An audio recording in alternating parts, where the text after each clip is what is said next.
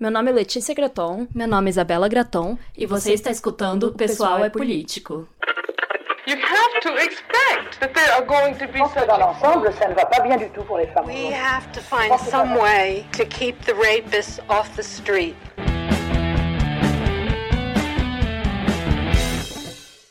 Olá, sejam bem-vindas a mais um episódio do Pessoal é Político. Hoje nós vamos continuar falando sobre o livro A Criação do Patriarcado, da Gerda Lerner, e discutindo as questões do segundo capítulo, que se chama Hipótese de Trabalho. Oi, gente, sejam bem-vindas. Hoje é um episódio bem especial porque a gente tá gravando juntas, olha só. Exatamente. Acho que é a primeira vez, né, nessa tempo. Muito tempo. Muito tempo. Eu nem lembro a última vez que a gente gravou juntas, a gente, quer dizer presencialmente. É, presencialmente, né? Tipo, na mesma, no mesmo ambiente. Porque Exato. estamos aqui na casa da nossa mãe no fim do ano. E é, hoje nós vamos falar sobre o segundo capítulo do livro A Criação do Patriarcado, para continuar né, essa discussão aí sobre os escritos da Gerda. No episódio passado, nós começamos o livro com o capítulo Origens, e agora a gente vai continuar com o próximo, que se chama Hipótese de Trabalho. Então, se você ainda não ouviu o episódio 66 ou 65, que nós falamos da introdução também, corre lá para se atualizar, entender mais sobre o livro, sobre a premissa aí da Gerda Lerner, para entender um pouquinho melhor. E é claro, né, se você quiser acompanhar aí a leitura junto com a gente, é sempre muito legal. Tem várias mulheres que já comentaram: ah, eu também tô lendo A Criação do Patriarcado, ou eu sempre quis ler. É, e vou aproveitar e fazer essa leitura junto com vocês e tal. Então, quem quiser ir nos acompanhando aí, a gente tem ele em português, a gente tem o PDF também, e tem a versão traduzida e tal nas livrarias. Então é um livro que é fácil. Dessa vez é um livro que é fácil de encontrar por aí. Sim, e é um livro muito bom, gente. Aproveitem e vão atrás, porque ele é incrível. E antes da gente começar, né, de começar a entrar no capítulo, eu queria só trazer aqui alguns avisos importantes. Então, o primeiro, né, que a gente sempre fala aqui para vocês, é que a gente tem uma campanha no Apoia, assim, apoia.se barra o pessoal é político. E lá você pode se tornar uma apoiadora a partir de dois reais, concorrer a livros feministas todo mês e a partir de 10 reais você vai receber episódios exclusivos, entre outras recompensas, né? E um projeto que eu quero muito trazer de volta é a nossa comunidade do Discord, que infelizmente É. morreu, mas que era uma recompensa legal para as apoiadoras. quer voltar a movimentar as coisas. Então a ideia é voltar. E também para as apoiadoras, né, de 10 reais pra cima, a gente tem aí esses episódios exclusivos do nosso projeto chamado Mais Pessoal do que Político, que acabou de começar agora no final desse ano. E a gente, lançou um episódio e vai lançar outro. E vai lançar outro e a gente conta aí histórias da nossa vida. Então, se você tem interesse em ouvir e saber ficar sobre por dentro das fofocas fofocas. e ficar por dentro, você pode apoiar tanto no Apoia-se quanto no Substack. No Substack também você vai achar lá o pessoal é político e pode fazer o seu apoio, mas independente da plataforma que você escolher, ao se tornar uma apoiadora de 10 reais por mês, você já recebe os episódios exclusivos, porque agora no Apoia-se você pode ouvir os episódios, né? Eles disponibilizam Ah, é. um lugar lá Novidade. no, no site, no aplicativo, onde você pode ouvir, o que facilita bastante, porque antes a gente colocava os episódios exclusivos que você também pode ouvir da temporada passada no YouTube e mandava o link pelo Apoia-se. Agora vai ficar tudo no Apoia-se. E também, para terminar, já que a gente tá aí em ritmo né, de final de ano, vocês vão ouvir esse episódio apenas em janeiro, claro. Mas a gente também queria compartilhar, né, que ano que vem vão ter novas turmas dos nossos cursos. E você pode se inscrever na lista de espera lá no nosso site, o pessoalpolitico.com.br, pois terão novas turmas do mini curso sobre OnlyFans e do curso grande, né, que é sobre indústria pornográfica. E também vem aí o desenvolvimento de um novo mini curso, que a gente não vai dar muita informação, mas a ideia é lançar ele logo em janeiro. Talvez quando vocês tiverem ouvido isso, a gente já, Já tenha tenha lançado. já tenha lançado, já esteja divulgando, então corre lá nas nossas redes sociais pra ver. A gente não sabe ainda exatamente porque a gente tá esperando a nossa designer fazer a identidade visual e tudo mais, mas a ideia é lançar em janeiro pra fazer um mini curso em fevereiro antes do carnaval, gente. Então, é isso, gente. Então 2024 vai começar aí com bastante coisa. Então, se vocês quiserem ficar informadas também, se inscrevam lá nas listas de espera, se inscrevam no Substack, onde você pode deixar o seu e-mail gratuitamente para receber todas as nossas newsletters, onde a gente manda as novidades de cada mês também.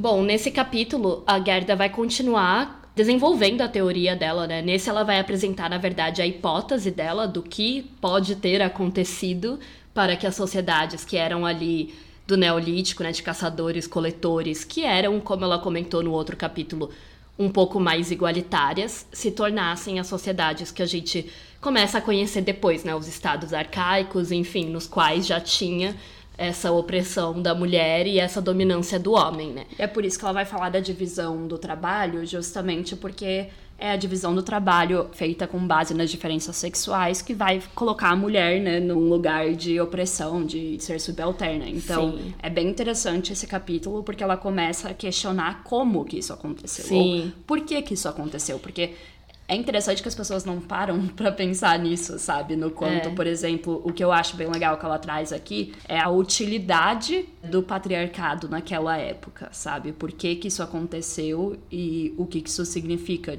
Principalmente trazendo para o fato dele não ser mais útil hoje em dia, assim, nessa divisão que eu acho bem interessante, tá? Ela vai falar, por exemplo, da relação da mulher com os bebês, né? Entre mãe e filho, como os filhos eram extremamente dependentes, né? Os bebês humanos eram extremamente dependentes da mãe ao longo dos primeiros anos de vida, porque os bebês humanos realmente nascem bem indefesos e pequenos em comparação com o resto da natureza, né?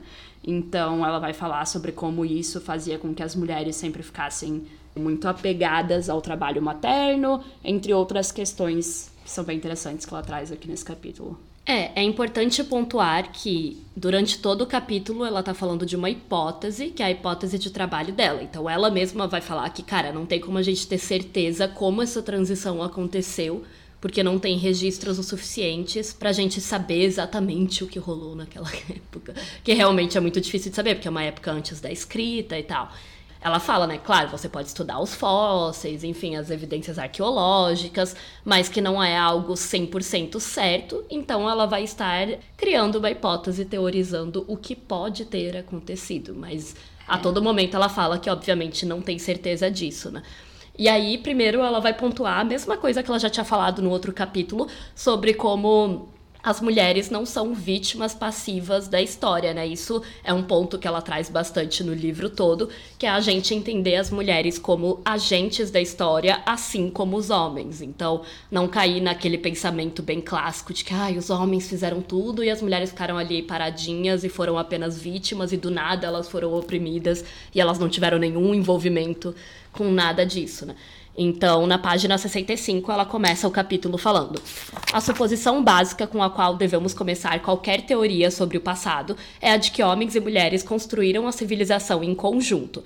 Perguntamos como homens e mulheres, na criação da sociedade e na construção do que chamamos de civilização ocidental, chegaram à situação atual quando abandonamos o conceito de mulheres como vítimas históricas, influenciadas por homens violentos, forças inexplicáveis e instituições da sociedade, devemos explicar o enigma central, a participação da mulher na construção do sistema que a subjuga.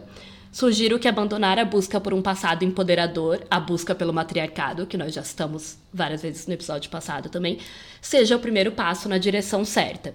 A criação de mitos compensatórios do passado distante das mulheres não as emancipará nem no presente nem no futuro. Então ela vai trazer realmente uma hipótese, né, sobre como ocorreu essa transição para o modelo do patriarcado. De novo, sempre pontuando que é apenas uma hipótese, mas que é bem interessante, né, a gente se perguntar como que isso aconteceu, né? Então, ela fala que não existem evidências conclusivas para a gente ter um molde 100% certo de como ocorreu essa transição entre as sociedades de caçadores-coletores do período neolítico para as sociedades sedentárias que também praticavam a agricultura, né, que é uma coisa que antes não existia ali, eles saíam lá, caçavam os bichos, coletavam ali umas coisinhas para comer, mas eles não plantavam, né? E as sociedades se tornaram então patriarcais. Então é bom ter em mente que a gente está falando aqui, né, como eu disse, de hipóteses do que pode ter acontecido. É, mas que é bem interessante de pensar, né? Porque primeiro que a maioria das pessoas nem param para pensar nisso, tipo, é. agem como se o patriarcado tivesse nascido Sempre na, existido, nascido né? na natureza, uhum. em uma árvore e não param para pensar nas raízes históricas, né, dele. E eu acho que a autora consegue trazer aqui várias reflexões, né? Segundo a autora, a maioria dos modelos são androcêntricos, então eles colocam o patriarcado como algo natural, ou no caso das autoras feministas, costuma ser ahistóricos, né? Então, ela quer tentar entender como que começou esse sistema, tendo como base as evidências históricas, a partir do que a gente pode ter, né, de evidência histórica, e, além disso, ela pontua que é importante entender que isso não foi um evento que ocorreu devido a uma única causa, né? E também que não foi da noite para o dia, obviamente, sem todo um processo de criação, né, é. né, de um sistema. E então... que aconteceu em vários lugares diferentes. E, e é isso, assim, que não foi, nossa, do nada surgiu o patriarcado e foi estabelecido e ponto final. É claro que isso demorou muito tempo. Mas, assim, é muito importante buscar essa hipótese, essa ideia do que aconteceu, justamente para a gente desmistificar essa ideia principal, que é a que a maioria das pessoas tem, né, do modelo que elas chama de androcêntrico, que seria esse modelo de que o patriarcado é algo natural e que sempre existiu e que sempre foi assim, ou pior, né, de pessoas que acham que foi uma evolução tipo natural. Natural, evolutiva. Tipo assim, ah, foi bom para os seres humanos porque precisava acontecer isso. Sabe? Assim, é interessante porque ela fala que sim, foi bom em certos aspectos é. para manter a, a, sobrevivência das tribos. Na verdade, que foi necessário em alguns é, aspectos. É, necessário, né? mas não bom no sentido de tipo. Enfim, é que ela fala mais que, tipo, tiveram consequências que obviamente não tinha como eles preverem. então é meio que mais nesse sentido, assim, né? E as pessoas geralmente falam desses modelos assim como se fosse, que nem você falou isso, assim, como se fosse uma coisa tipo o próximo passo da evolução, é, naturalmente, digamos, para a sociedade se tornar civilizada. É, é assim. E aí ela também comenta né, na página 66. Nossa busca, portanto, torna-se uma busca pela história do sistema patriarcal, dar historicidade ao sistema de dominância masculina e afirmar que suas funções e manifestações mudam ao longo do tempo é romper com a tradição oferecida. Essa tradição mistificou o patriarcado, tornando-o ahistórico, eterno, invisível e imutável mas é exatamente por causa de mudanças em oportunidades sociais e educacionais disponíveis às mulheres que nos séculos 19 e 20, inúmeras delas, enfim, foram capazes de avaliar de forma crítica o processo pelo qual ajudamos a forjar e manter o sistema. Somente agora que conseguimos conceituar o papel das mulheres na história, criando assim uma consciência que pode emancipá-las. Essa consciência também pode libertar os homens das consequências indesejáveis do sistema de dominância masculina. É justamente essa importância de você buscar uma explicação ou uma hipótese, pelo menos, do que rolou, para não ficar pensando, né, que o patriarcado sempre vai existir, que sempre foi assim, que é imutável ou enfim, que é natural, etc. Exato. Primeiro, a Gerda pontua, então, como os bebês humanos nascem muito mais imaturos que os outros mamíferos, né? Como a gente já falou. Então, a gente acaba dependendo muito mais das nossas mães no início da vida. Então, faz sentido que ela comece analisando esse relacionamento entre a mãe e o bebê, porque eu acho que ele dita muito do papel social né, da mulher é. na sociedade, considerando que biologicamente falando, né, são essas as pessoas que tinham os filhos. Então, que as diferenças biológicas faziam com que as mulheres ficassem muito mais dependentes de uma nova vida, né, gente? E a gente tem que pensar nos bebês, não só tipo, ai, porque eles queriam ter filhos da forma como a gente pensa hoje em dia, mas como mão de obra e como manter as tribos vivas. É. Então, é muito doido é pensar nisso, né? Porque a maioria dos mamíferos, eles já nascem muito mais prontos, assim. Então, os humanos a gente é. nasce muito, digamos assim, imaturo, Devido né? ao fato de termos virado os bípedes, né? É, a gente, a gente nasce muito... É, não tão desenvolvido ainda, né, quanto outros mamíferos. Então a gente ainda depende muito da nossa mãe no início da vida, principalmente nos primeiros meses, primeiros anos de vida. Então ela vai falar que foi isso que influenciou a distribuição aí dos trabalhos, né? A divisão sexual dos trabalhos, a primeira entre os grupos dos seres humanos.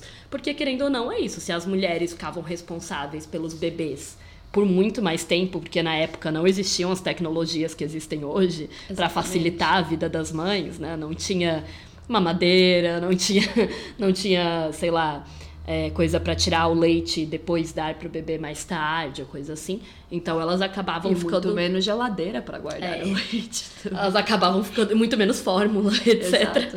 Então elas acabavam ficando muito mais responsáveis por eles, né? Porque tinha coisas que só as mães podiam fazer ali. Sim. E aí ela vai falar que justamente essa relação da mãe com os bebês é o que fez com que no período neolítico a gente tenha as primeiras evidências da adoração de uma deusa mãe, né? De entender o poder opressor da mãe em relação ao bebê, no sentido de que só ela pode cuidar dele. Então, se ela não quiser cuidar, se ela quiser jogar, que nem aquela figurinha do Zap Zap da mulher jogando o bebê, e ela quiser, tipo, cagar pro bebê, ele vai morrer, né? Então, nesse sentido, começou a ter também essa ideia de que, tipo, a mulher era uma deusa, uma espécie de deusa por Sim. conseguir criar outra vida e por essa vida ser dependente dela, né? Então, existia, passou a existir essa necessidade de dividir o trabalho por causa da função materna, que nem você falou, né, Isa? E essa necessidade e aí a, a autora vai pontuar, né, que obviamente essa necessidade não existe mais hoje em dia, mas É. que lá no passado ela fazia sentido. Total. É, e isso me lembrou muito da discussão que a gente teve no outro episódio e que também foi para o Instagram e gerou muito debate, muitos comentários e tal no nosso post sobre a questão das sociedades matriarcais, porque uma das hipóteses, né, uma das coisas que as pessoas mais defendem é justamente essa adoração às deusas mães, assim, a essa figura da maternidade que está expressa em várias sociedades antigas, e encontraram já coisas assim como desenhos ou estátuas, enfim, coisas que cultuavam a deusa mãe, mas a Gerda vai falar que é justamente por conta disso, né, por conta do poder que as mulheres tinham, que querendo ou não, por mais que hoje a gente saiba, né, que é, é algo meio debilitante para a mulher, a maternidade em vários sentidos, naquela época era visto mais como uma força de certa forma parecia tipo, nossa, que incrível essa mulher dá a luz, ela cria pessoas, tipo, até porque as pessoas não entendiam como É, funcionava, ia né, a procriação. isso. Então elas não entendiam que, por exemplo, o homem tinha um papel ali também na, na criação do filho, porque, né, gerava ali na barriga da mulher e aí ela dava a luz, eles achavam que a mãe era a única, o que explica também a ideia do sistema matrilinear, né? Não tinha como saber quem era o pai de cada bebê. Exato. Então Ela a mãe tinha falar- muito mais poder nesse sentido. Ela vai falar bastante disso depois no sentido de quando vira de matrilinear para patrilinear, né? Que depois isso vai mudar. Mas no início, obviamente, era matrilinear, né, gente? Porque não tinha como saber. É, a mulher sempre sabe que o filho é dela, né? obviamente. Enquanto o homem não necessariamente. E também isso não era necessariamente importante. O importante era que elas estivessem tendo filhos para continuar. Enfim, tendo pessoas que iam trabalhar, que iam caçar, que iam coletar, que iam plantar e etc. Pra dar continuidade àquela tribo, né? Aquele grupo. Exatamente. E aí, assim, a primeira divisão sexual do trabalho, né, no qual os homens caçavam grandes animais e as mulheres e crianças caçavam pequenos animais e coletavam alimentos, surgiu dessa diferença biológica entre os sexos por conta da função reprodutiva da mulher e da necessidade de cuidar desses filhos pequenos. Mas é claro que, né, como a gente já pontuou, gente, isso não é uma justificativa para que essa divisão exista até hoje. Hoje e esse é todo tem- o ponto desse livro, É, né? hoje a gente tem várias tecnologias, várias coisas que ajudam. Hoje acho que a única coisa que realmente só a mãe pode dar é, o- é o leite, né? Tipo, a amamentação.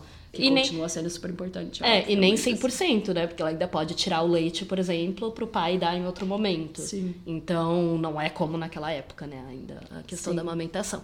Mas isso explica, né, o porquê que tinha essa divisão.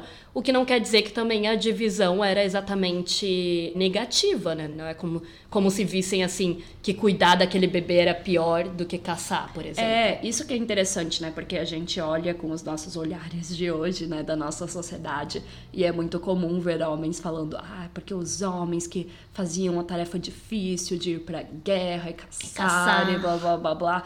Mas não necessariamente, não tem como a gente saber, né, gente? Porque não temos registros de saber como naquela sociedade isso era encarado. Porque, por exemplo, mais pra frente também, nesse capítulo, a Gerda fala que, tipo, por exemplo, as mulheres, por não irem caçar e tudo mais, elas tinham muito mais conhecimento da agricultura e das plantas e de quais plantas coletar e tudo mais. E isso também era uma coisa importante para aquela sociedade. Sim. Então não é que porque elas ficavam, tipo, mais em casa, digamos, né? Com, com em casa do que era uma casa naquela época. E mais, tipo, mais quietas, né? Ao invés de ir para lugares mais distantes e enfim, caçar animais grandes e tudo mais, não quer dizer que elas também não faziam coisas importantes Sim. que naquela época também eram consideradas importantes. Então eu acho que isso é bem importante da gente dizer e não reduzir, porque é óbvio, gente, que a carga que a maternidade traz hoje em dia numa sociedade capitalista industrializada É. não é vista como algo bom, né? Porque você não pode, tipo, ficar tirando leite e estar numa reunião do trabalho ao mesmo tempo. Mas isso é pela forma como a nossa sociedade é feita, né? Essa não valorização do trabalho, né? Sim. Que é tudo que as feministas vão falar depois, né? Sobre esse trabalho materno não ser pago e não ser valorizado pela sociedade. Não quer dizer que sociedades anteriores à nossa tratavam da mesma forma. Eu acho É. que esse é o ponto. Aí na assim. página 69 ela fala sobre essa divisão, né, essa primeira divisão sexual do trabalho. Como a maioria das explicações para a divisão sexual do trabalho postula a existência de sociedades de caçadores-coletores, precisamos observar com mais atenção tais sociedades nos períodos paleolítico e neolítico. Vem do Neolítico as evidências remanescentes de pinturas em paredes e esculturas que sugerem a difundida adoração da deusa mãe. Podemos entender por que é provável que homens e mulheres tenham escolhido como primeira forma de expressão religiosa se considerarmos o laço psicológico entre filho e mãe.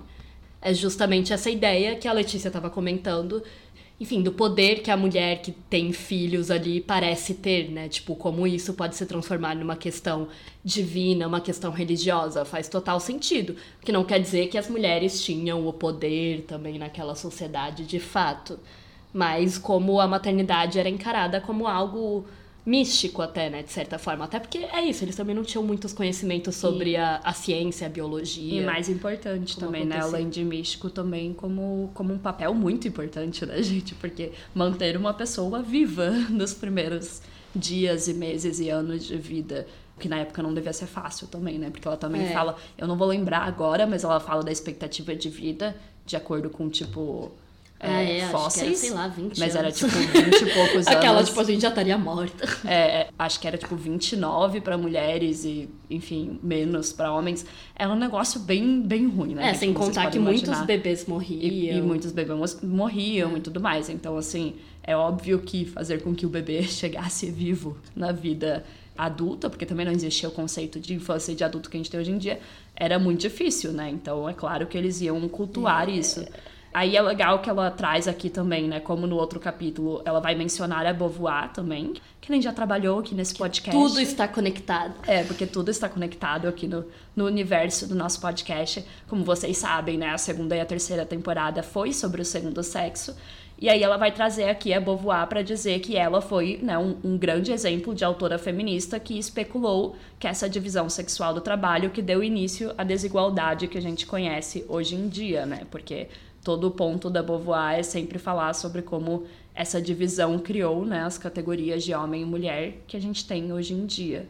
É, mas aí ela também vai ressaltar isso que nós estamos abordando, como muitas vezes quando a gente olha para o passado, a gente tende a pensar com os ideais que nós temos hoje, né? Com, com as classificações que nós temos hoje. Então, muita gente coloca essa função de ser mãe, de parir os bebês e tal, como menos importante do que a dos homens de caçar, de matar os bichos, etc.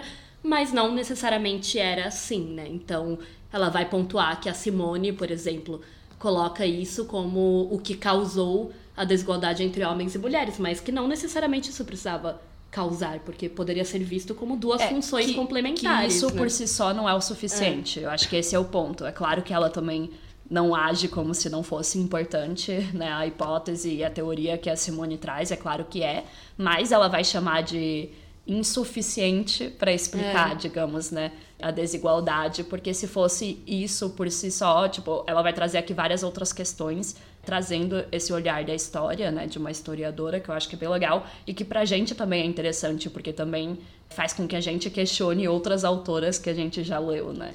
Ela vai pontuar que mesmo com essa divisão, então, a mulher na sociedade pré-civilizada devia ser meio que considerada ou igual ao homem ou até mesmo superior por conta dessa função, tipo que era uma função a mais, né, que era ter filhos. Então, não necessariamente isso era visto como negativo, né? Aí ela comenta na página 71. Portanto, a primeira divisão sexual do trabalho pela qual homens caçavam grandes animais e mulheres e crianças caçavam pequenos animais e coletavam alimentos parece ter se originado de diferenças biológicas entre os sexos.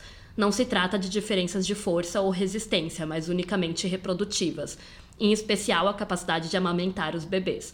Posto isso, quero enfatizar que minha aceitação de uma explicação biológica só é aplicável aos primeiros estágios do desenvolvimento humano e não significa que a divisão sexual do trabalho ocorrida depois, com base na maternidade, seja natural. Pelo contrário, mostrarei que a dominância masculina é um fenômeno histórico porque surgiu de um fato biologicamente determinado e tornou-se uma estrutura criada e reforçada em termos culturais ao longo do tempo. Ou seja, né, não, não precisava ter continuado dessa forma. É, exatamente. Não tem uma justificativa para ter continuado, mas é interessante a gente pensar no porquê que surgiu, né, esse sistema lá atrás. Então, ela vai trazer explicações também das teóricas feministas, né, ao longo dos anos, que também é bem interessante, como a gente já mencionou a Beauvoir. Então, ela vai falar assim que essas teóricas também tentaram, obviamente, encontrar a origem da opressão das mulheres, né? E que feministas como a Beauvoir foram bem influenciadas depois pelas ideias de Freud, que foi algo que a gente falou também né, no, no Segundo Sexo, que tem um capítulo sobre a psicanálise. Aí ela traz que a Susan Brown Miller vê a capacidade que o homem tem de estuprar mulheres como motivo da dominância, que é nesse sentido, né, de que, obviamente, por poder violentar a mulher, eles teriam se tornado dominantes. A Elizabeth Fisher argumenta que a domesticação de animais ensinou aos homens o papel da procriação e deu a ideia de estuprar mulheres, o que é uma hipótese interessante, faz sentido, mas depois ela vai refutar com base em dados históricos, falando que não foi assim, não foi porque eles olharam né, para a criação de animais que eles tiveram essa ideia, mas que, enfim, foi uma das teorias que as feministas trouxeram e que a Mary O'Brien criou uma explicação elaborada com base na necessidade do homem compensar o fato dele não dar à luz. Hum, é, então é mais ou menos o que a gente estava falando, né, deles entenderem isso como um poder, como algo místico só que algumas teóricas argumentam que por conta disso os homens quiseram dominar as mulheres, porque eles ficaram revoltados porque eles não podiam fazer isso. É, faria sentido também Faz, aquela. É, faz sentido. tipo assim, ah, eles viram que aquilo ali é importante, então eles ficaram revoltados porque eles não tinham essa habilidade. Ou eles viram naquela habilidade, né, uma forma de dominar a mulher para utilizar. É um pouco do que, do que a Beauvoir fala coisa. também, né, ao longo do segundo sexo, porque ela fala de como os homens, tipo, cultuam as deusas mulheres, mas depois querem acabar com elas, nesse Uhum. sentido. Enfim, pra mim faz sentido, mas é interessante que ela traz aqui, porque é isso, gente, são tudo hipóteses, a gente nunca vai saber com certeza absoluta, porque É. não temos registros específicos dessa época.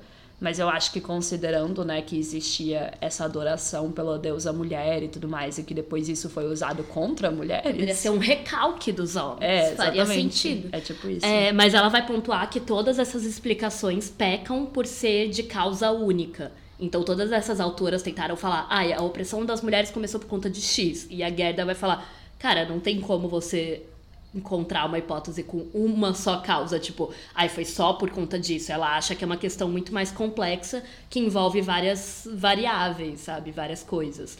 E eu tendo a concordar mais com ela, né? Porque é algo tão complexo que eu duvido muito que tenha sido só por conta de uma dessas coisas. Tipo, por exemplo, a história ali dos animais é interessante, porque poderia ser tipo, ah, os caras viram como criar animais e fazer eles procriarem era rentável, era útil e poderiam ter utilizado essa mesma lógica para as mulheres.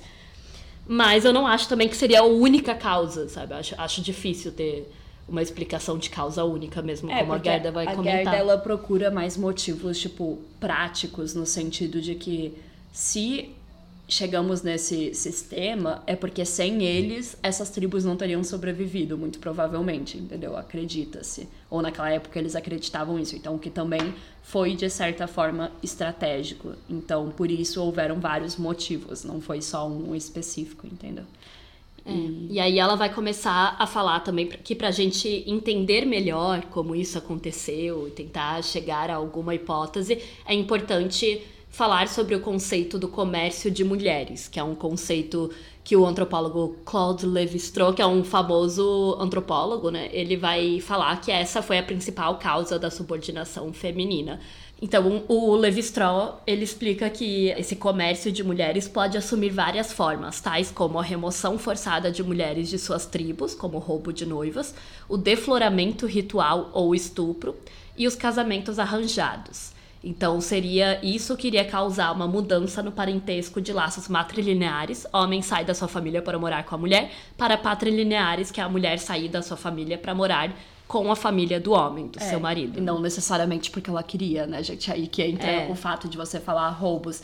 E é interessante pensar nisso, porque como a gente falou, né, da dependência do bebê e da mãe nesses primeiros estágios da vida, faz sentido pensar que mulheres tornavam-se coisas valiosas, digamos, porque elas conseguiam criar outros seres humanos, né? Então, para uma tribo, nos conflitos entre tribos, fazia sentido que eles roubassem mulheres para que eles conseguissem ter mais pessoas na tribo deles, e guerreiros, e pessoas para caçar e tudo mais. Nesse sentido, a Gerda analisa por que, que as mulheres eram comercializadas e não os homens, né? Ou por que que, tipo, poderiam, por exemplo, ser crianças, né? Comercializadas, É. que também seriam mais fáceis de pegar, tanto do sexo feminino quanto do masculino. Mas por que que queriam mais roubar as mulheres, né? Por que que essas coisas aconteciam até chegar num ponto em que a sociedade virava, né, mais patrilinear do que matrilinear.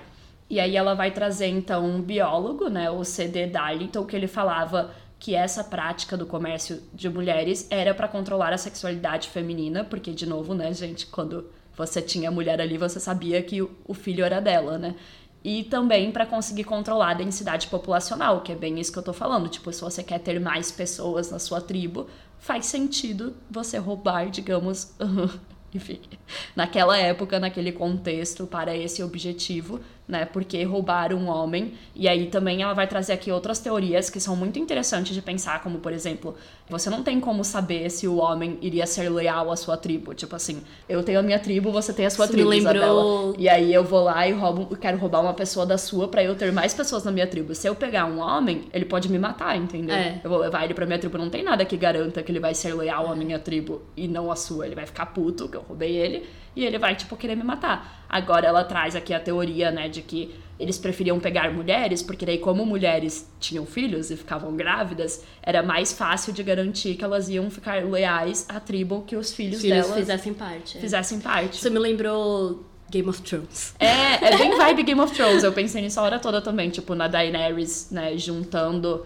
E isso foi super comum ao longo da história, gente. Pessoas casarem por questões políticas. É, não, me lembrou né? do Game of Thrones, aquele rolê do Greyjoy, que vai morar com os Ah, Starks. achei que você tava falando da Daenerys. Pra que o pai dele não atacasse mais é, Ah, o. Interfell, porque aí ia pensar, ah, meu filho mora lá. É, é tipo Mas isso. o ponto, é uma teoria. é, o ponto que a autora fala também é que não necessariamente os pais iriam, por exemplo, não atacar porque o filho dele tá lá. Porque as mães eram mais ligadas aos filhos. É, Então, exatamente. isso. Até porque o homem não sabia nem se era filho É. dele, né? Então, assim, desde sempre ausentes, né? Mas enfim, não estou usando exemplos históricos aqui, só comentando de Game of Thrones.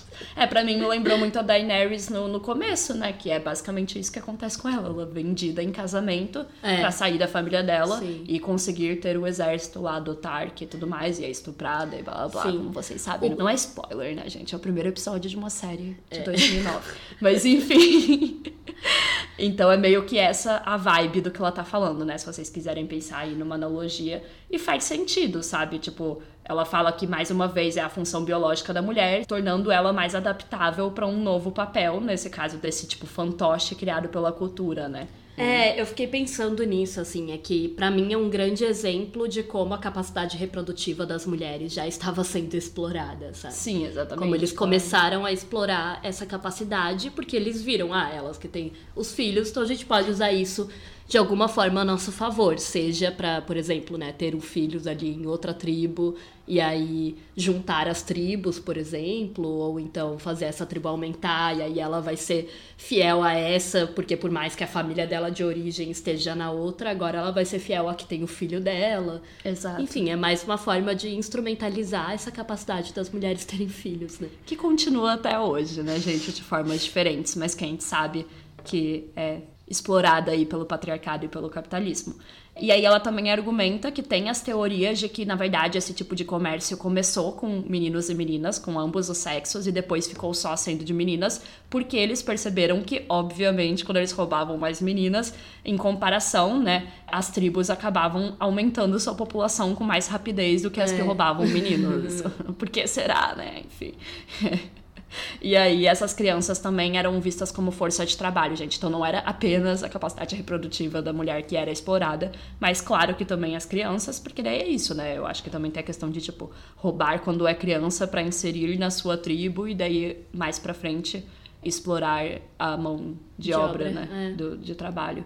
Que é basicamente isso, mas não que obviamente tenha acontecido de uma forma consciente, é olhando agora para trás e analisando como deve ter ocorrido, sabe? Aos poucos eles percebiam, nossa, quando a gente rouba mais mulheres, a gente acaba tendo mais pessoas na nossa tribo, né? Mais meninas, então. é, porque é isso, aos elas também poucos- podem ter mais filhos e aumentar o número de pessoas ali. E um ponto que a Gerda vai trazer é que na época você precisava que as mulheres tivessem muitos filhos.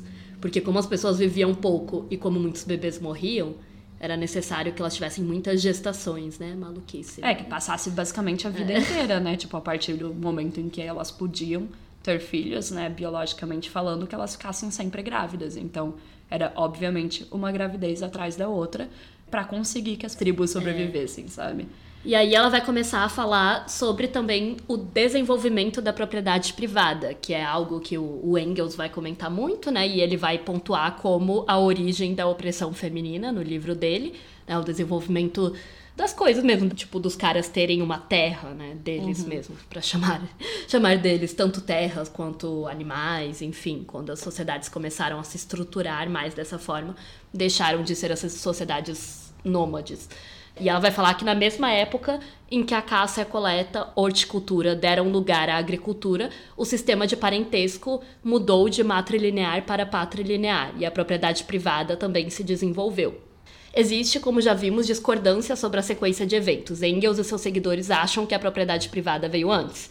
Porque é isso, ele, ele acha que foi a propriedade privada que deu origem à opressão das mulheres, né, causando a grande derrota histórica do sexo feminino. Já o Levi Strauss e um outro autor que ela vai citar, que é o Claude Meillassoux, acreditam que foi pelo comércio de mulheres que a propriedade privada acabou sendo criada. Então, né, existe muito debate aí sobre isso.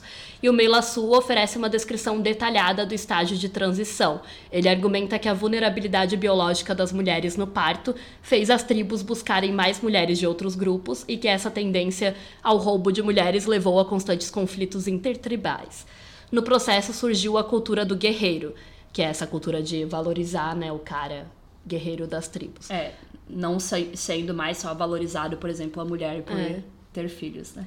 E que outra consequência desse roubo de mulheres é que as mulheres conquistadas eram protegidas pelos homens que as haviam conquistado ou por toda a tribo conquistadora. Como resultado, as mulheres eram consideradas bens, coisas, né? Então elas foram transformadas aí em coisas, enquanto os homens as reificavam porque as conquistaram e protegeram. A capacidade reprodutiva das mulheres é reconhecida primeiro como um recurso da tribo e depois, conforme se desenvolveram as elites dominantes, é adquirida como propriedade de um grupo aparentado específico. É, isso é bem interessante, porque questiona, é isso que a Gerda fala, né? Enquanto alguns autores, que nem o Engels e Marx, enfim, e toda a teoria marxista, vão falar que primeiro veio a propriedade privada para daí ter a derrota das mulheres, esse outro autor que ela traz aqui, francês, né? Ele fala que é o contrário, que primeiro foi o roubo de mulheres e daí criou-se É. a propriedade privada. O Meillassoux, ele subverte, então, a ideia do Engels, né? Falando que o controle da sexualidade feminina veio antes da propriedade privada, que foi isso que causou né, a criação da propriedade privada. Então ela vai comentar que a obra do Meillassoux cria novas perspectivas no debate sobre as origens, porém que ele ainda tem uma visão bem androcêntrica, no qual as mulheres representam apenas vítimas passivas, que é justamente o que a Gerda está sempre criticando, né? Então ela vai comentar sobre esse au- autor, falando que ele é muito importante, mas também, como sempre, tendo uma visão crítica, falando que não é como se ele estivesse 100% correto, mas que é interessante como ele meio que pega a ideia do Engels e subverte a, a ordem das coisas, né? Sim. É, e é interessante, mas é isso. A Gerda é sempre muito crítica de pessoas que colocam só mulheres nesse lugar de passividade, apesar de fazer sentido imaginar, né, que primeiro teve essa exploração, né, da capacidade reprodutiva feminina, ela vai criticar esse autor por isso. Mas foi interessante, é interessante saber que existe essa teoria, né? Então, a Gerda vai comentar justamente sobre como a capacidade reprodutiva das mulheres passa a ser utilizada por essas tribos, né? E como isso ocorre com o desenvolvimento da agricultura também, porque até então esses grupos não estavam plantando, né? não estavam desenvolvendo agricultura, era só caçando e coletando ali os alimentos. E ela vai pontuar que acaba se tornando ainda mais importante essa função reprodutiva, justamente porque com a agricultura ali eles precisavam mais de mão de obra, né? Então eles precisavam de mais crianças. Mais É, crianças trabalhando, é. mais pessoas trabalhando no geral, No né? geral, na, na época nem existia o conceito de criança, obviamente. Então, para fazer a colheita, para plantar, para fazer tudo isso, né, as pessoas acabaram se tornando ali sedentárias, se fixaram num lugar. E aí, obviamente, você também precisava de mais pessoas nas suas tribos, nos seus grupos, né? Ela vai falar justamente sobre como essa prática econômica da agricultura reforçou o controle dos homens sobre os descendentes, né? Então, levou à criação da propriedade privada também, né? Então, os homens também passaram a ter, por exemplo, uma terra, né, onde eles podiam cultivar. É, eu ia falar isso, que tá tudo relacionado com a propriedade privada, né, gente? Porque no momento em que você passa a plantar em uma terra, você passa a ter o resultado daquele plantio e aí também começa a ter mais do que você consome. Então, antes na caça e na coleta era muito tipo para aquele momento e não para guardar, digamos, né, para ter um excedente da sua produção. E aí faz sentido que a mão de obra, né, de trabalho, a mão de obra e das pessoas no geral tenha se tornado mais importante e mais valorizada, né? Também faz sentido que, então, por isso as mulheres que eram comercializadas, né, entre as tribos, as mulheres que eram é, vendidas. vendidas. Que legal, né? Co- Comércio de mulheres, galera. Começou Sim. aí por conta da sua capacidade reprodutiva. né? E aí a, a autora também vai pontuar que os homens tinham mais tempo livre. Sim. Sim, desde lá, obviamente, eles já tinham mais tempo livre porque eles não tinham que gastar todo esse tempo cuidando das crianças, amamentando, etc. Não que seja uma justificativa hoje, gente. Hoje eles têm mais tempo livre porque eles não fazem as tarefas de casa. É diferente. E não cuidam dos filhos.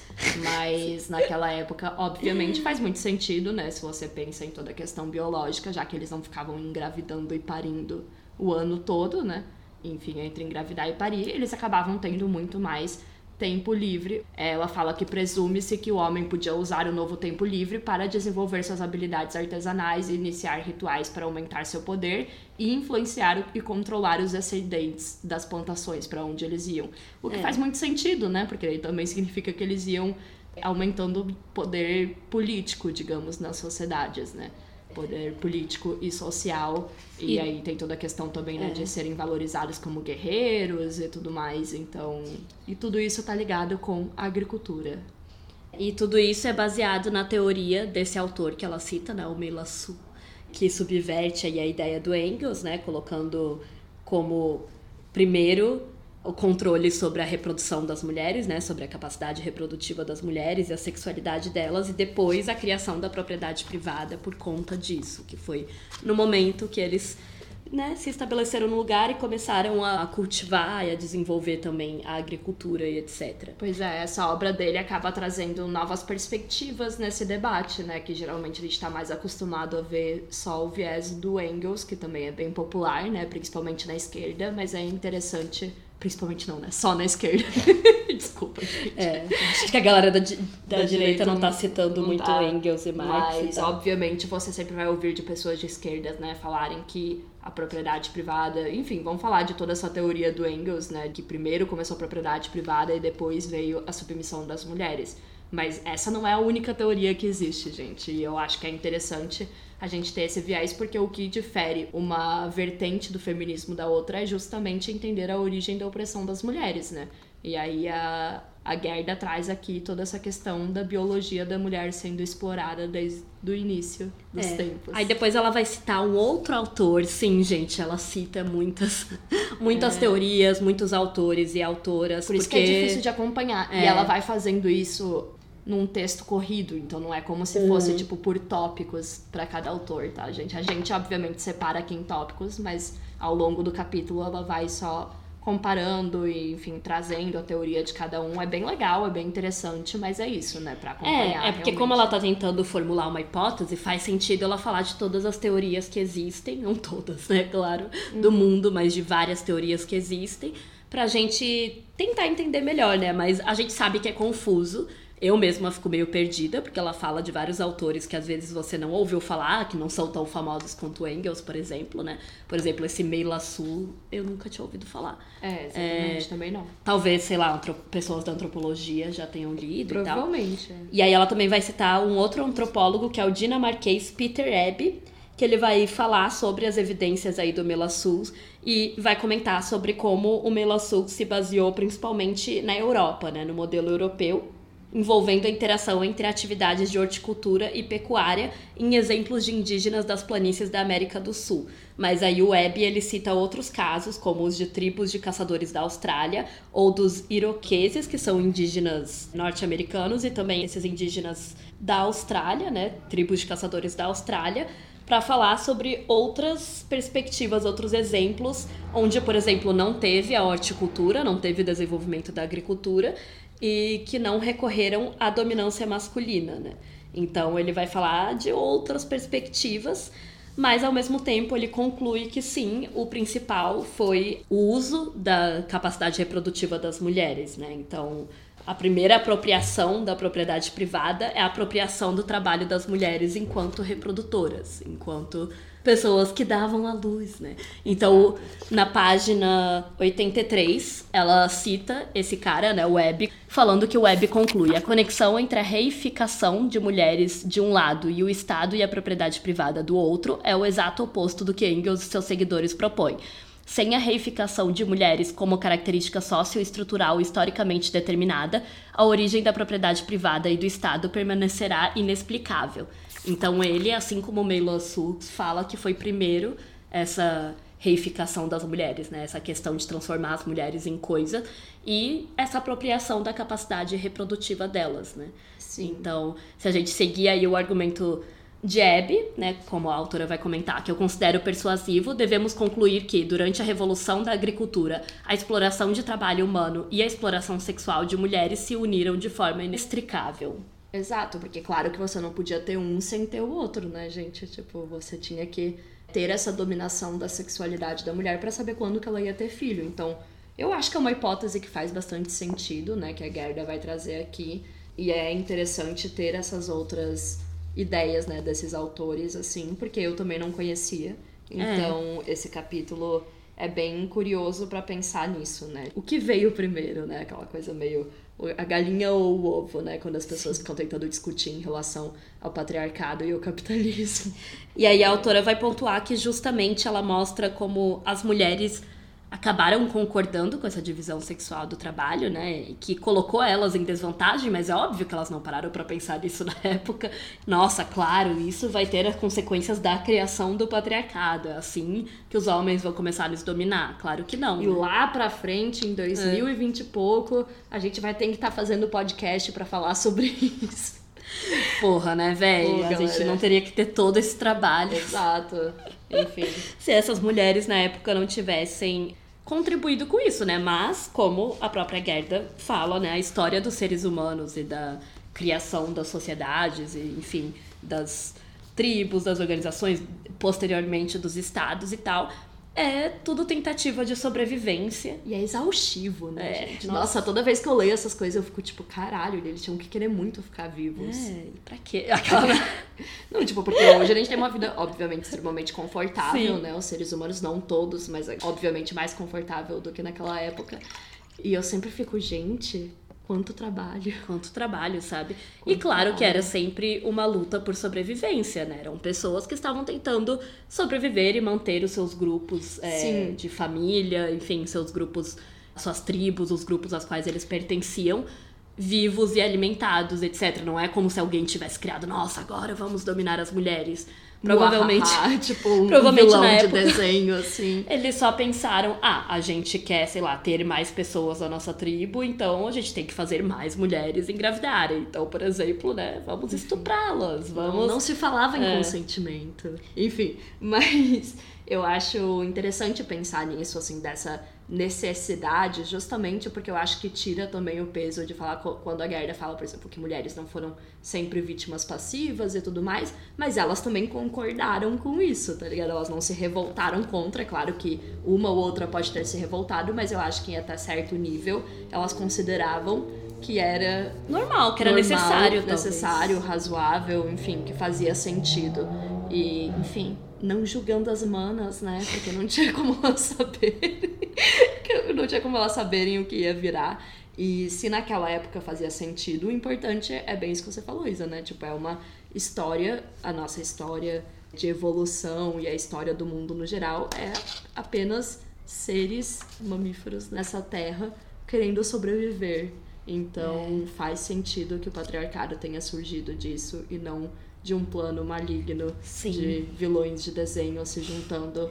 E num- que é uma questão super complexa, assim. né? Que é o que a Gerda É. sempre vai comentar. Não existe uma solução única, não existe uma causa única, porque é algo bem complicado, né? Uhum. Então ela vai finalizar o capítulo falando que com essas teorias do Mela Sus e do Hebb, a gente sai do campo da especulação puramente teórica para considerar as provas também dos dados antropológicos das sociedades primitivas do tempo histórico. Então a gente leva em consideração essas evidências materiais. É, que é um viés É. novo, né? Porque, por exemplo, a gente já falou aqui da Simone de Beauvoir e de outras teóricas sobre esse mesmo assunto, mas ela vai dizer que essas teorias não são o suficiente, né? Sim. Como a gente já falou, para explicar a criação do patriarcado. E aqui ela propõe que a gente consiga olhar para evidências sólidas, né? Dessa É. transição. Mas ela também Pra entender o que, que levou de uma sociedade para outra de uma forma muito mais. Enfim, eu acho que olhando mais para fatos históricos É, mesmo, né? Mas ela vai falar que a gente não pode apresentar evidências sólidas dessas transições pré-históricas, senão por inferência e comparação com o que sabemos. Então, essa hipótese explicativa que ela criou nesse capítulo, né? O capítulo é focado nela abordar a sua hipótese, mas que ela vai depois comparar com evidências históricas em outros pontos, que ela vai passar o resto do livro, né? Trazendo e construindo em cima dessa hipótese, né? Então, na página 84, ela finaliza o capítulo dizendo: Há poucos fatos dos quais podemos ter certeza com base em evidências arqueológicas. Em algum momento durante a Revolução da Agricultura, sociedades relativamente igualitárias, com divisão sexual do trabalho baseada em necessidade biológica, deram espaço a sociedades mais estruturadas, nas quais eram comuns a propriedade privada e o comércio de mulheres com base no tabu do incesto e na exogamia. As primeiras sociedades eram muitas vezes matrilineares e matrilocais, enquanto as últimas sociedades sobreviventes eram, de modo predominante, patrilineares e patrilocais. Não existem evidências de um processo inverso, passando da patrilinearidade para a matrilinearidade. As sociedades mais complexas faziam a divisão do trabalho não mais com base apenas nas distinções biológicas, mas também em hierarquia e no poder de alguns homens sobre outros e todas as mulheres. Inúmeros acadêmicos concluíram que a mudança descrita aqui coincide com a formação dos estados arcaicos, por isso é com esse período que deve acabar a especulação teórica e começar a pesquisa histórica. Então, a partir do próximo capítulo, ela vai começar a falar sobre esses estados arcaicos, que aí são partes da história que a gente já tem mais. É, eh, até aqui é né? hipótese, Mais mas aí ela vai buscar fatos históricos pra tentar ver se a hipótese dela faz sentido. Eu e para é continuar interessante. desenvolvendo essa ideia, né, de como É. que aconteceu, ok, depois que a sociedade se fixaram no lugar e se tornaram ali patrilineares, como que se desenvolveu a partir daí também a opressão das É, mulheres. pra conseguir entender por quê, né? Que é o todo o ponto desse livro, que é, enfim, incrível, muito bom. Acho que principalmente pra quem não é, né, da área da história ou da área da antropologia, assim, ele traz muitas coisas, assim, é a minha primeira vez lendo, né? Você já leu uma vez, né, Isa? Uhum. Eu tô lendo aos poucos também, junto aqui, né, com vocês. Eu leio e depois a gente faz o episódio, tá? E pra mim isso é muito interessante porque são autores que eu não tinha estudado, né, que eu não conhecia. Então traz aí vários questionamentos. Também o fato dela focar bastante, né, no, obviamente nos dados históricos. É bem legal, assim, porque só teorizar por teorizar, tipo, que nem Simone de Beauvoir fez, com os conhecimentos que ela tinha na época, que obviamente não eram os mesmos que a Gerda já tinha, né, na época dela. Nos anos 80 Nos anos 80 e tal, mais pra frente. É importante e é interessante, mas também é legal Sim. trazer uma autora que questiona isso depois. E a né? gente sabe que esse começo do livro é bem confuso, eu entendo, e peço desculpas se vocês ainda estão confusos, porque esse capítulo é confuso, o primeiro também A partir do terceiro, na minha opinião, já começa a ficar um pouco mais concreto, de certa forma, porque ela já começa a falar de estados arcaicos que a gente já ouviu falar nas aulas de história, Sim. coisas que a gente tem um pouco mais de conhecimento, assim. É, porque essas sociedades que ela tá falando ali no início, né, não são sociedades que a gente consegue estudar, tipo, é, é aquela parte bem do início, tipo, que a gente passa muito rápido na escola, que é só assim, ah, evolução, Pré-história, pré-história é. e tal, mas não é muito... Que é a história antes dos registros escritos, né? Exato. Tipo, antes de você ter a escrita de fato. Então, por isso ela vai começar a falar depois da Mesopotâmia, enfim, de várias outras regiões. Então, vem aí nos próximos episódios a gente vai continuar a leitura da criação do patriarcado. E acho que é isso, gente. Espero que vocês tenham gostado do episódio de hoje. Esse episódio que nós estamos gravando aqui juntas, juntas, exato. no mesmo lugar. Depois e... de muito tempo. Nossa, eu realmente nem lembro qual foi a última vez, porque, enfim, obviamente, eu acho que as pessoas sabem disso, mas a gente mora em países É, diferentes. a Letícia tá em Portugal, e, eu tô aqui no países Brasil. E cidades diferentes.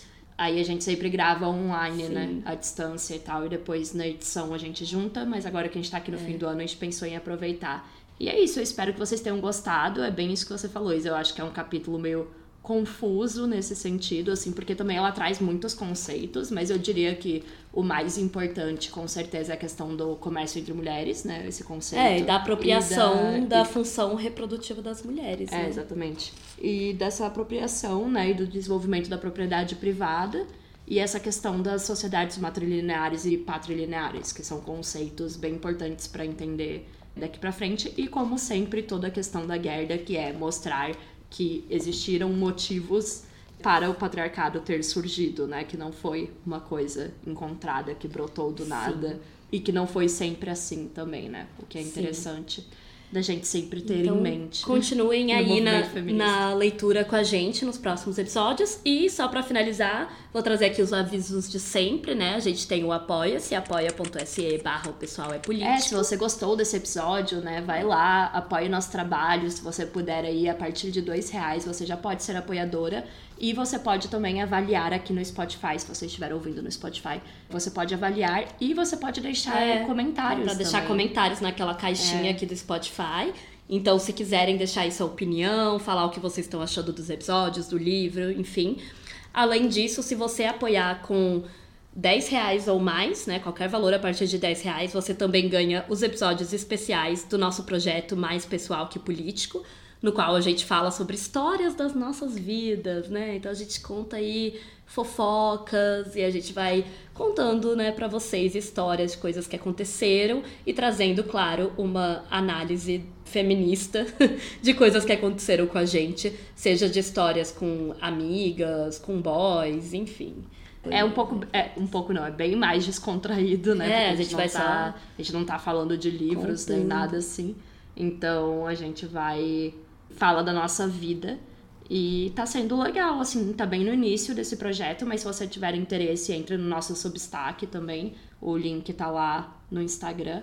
E você pode se tornar uma apoiadora. E também se você apoiar no Apoia-se a partir de 10 reais, você também recebe, né, esses episódios exclusivos. E falando, né, sobre essa questão que agora o Spotify permite deixar comentários, né, a gente não tem como responder nele, não sei por que isso, mas enfim, o criador não pode responder, mas vocês podem deixar comentários lá e a gente recebe e eles ficam ali no episódio, ali no aplicativo, né? Então eu trouxe aqui os três comentários que a gente recebeu do episódio passado e eu pensei em sempre trazer porque daí a gente consegue interagir um pouquinho com as pessoas, né, já que não dá pra gente responder ali no texto. A Marta falou: maravilhosa, estava ansiosa esperando esse episódio, só agradeço pelo trabalho que estão fazendo. A Júlia comentou: conhecia por cima só, muito obrigada por vocês fazerem esse trabalho e dissecarem esse livro tão importante para a história das mulheres.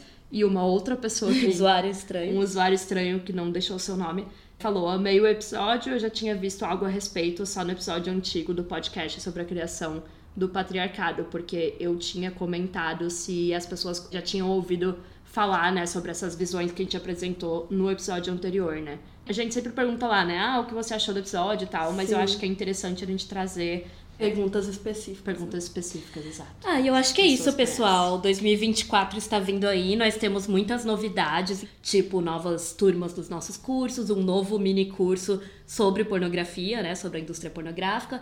A gente vai, obviamente, continuar aqui a temporada até terminar o livro, né, da Gerda. Acho que é isso, continuar com mais pessoal que político, porque nós ainda temos muitas histórias para contar. E todos os dias estamos aí vivendo coisas novas. Infelizmente. para fornecer mais conteúdo para É, vocês. Nunca vai deixar de ter né, conteúdo suficiente para esse projeto, mas enfim, se vocês tiverem interesse, entrem lá para ver. A gente vai deixar os links também aqui na descrição É. do episódio, enfim. E pra tem vocês nossa newsletter e nos acompanhem nas redes sociais, como sempre, né? Principalmente lá no Instagram, que é onde a gente mais posta coisas. Sim, É, arroba o pessoal é político. posta vídeos, posta as novidades, vai falar, a gente vai anunciar lá quando tiver as novas turmas, né? É isso, galera. Obrigada por ouvirem até aqui. Boa leitura do livro para quem está lendo. Obrigada por ouvirem até aqui e até o próximo episódio. Obrigada por acompanharem, até o próximo. You have to expect that there are going to be such dans l'ensemble, ça ne va pas bien du tout pour les femmes. We have to find some way to keep the rapists off the street.